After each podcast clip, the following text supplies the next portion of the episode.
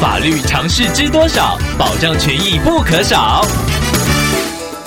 欢迎收听《法律知多少》时间，我们请到台湾瑞银法律事务所律师郑瑞伦来为您解答法律上的疑惑。各位听众朋友，大家好，我是郑瑞伦律师。郑律师您好，听众朋友小新透过官网留言板想要请问您，他常常在网购平台上看到有人贩卖医疗用品，但是却没有提供相关的医疗资讯，把医疗用品当做一般商品贩卖。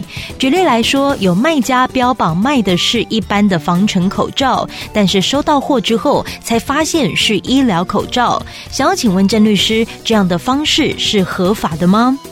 为了维护国人健康，医疗器材的制造跟贩卖都会受到政府管制。依照药师法的规定，医疗器材的贩售业者应该向直辖市或县市卫生局申请核准登记，缴纳执照费，领取许可执照后，才可以贩卖给民众。业者如果不具备药商的资格，而在网络上贩卖医疗口罩，主管机关可以依违反药师法的规定，对该民众处以新台币三万元以上两百万元以下的罚锾。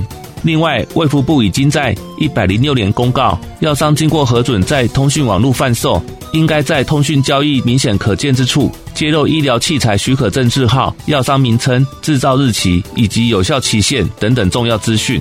所以，听众朋友可以上卫福部的网站查询卖家是不是合法的医疗器材厂商。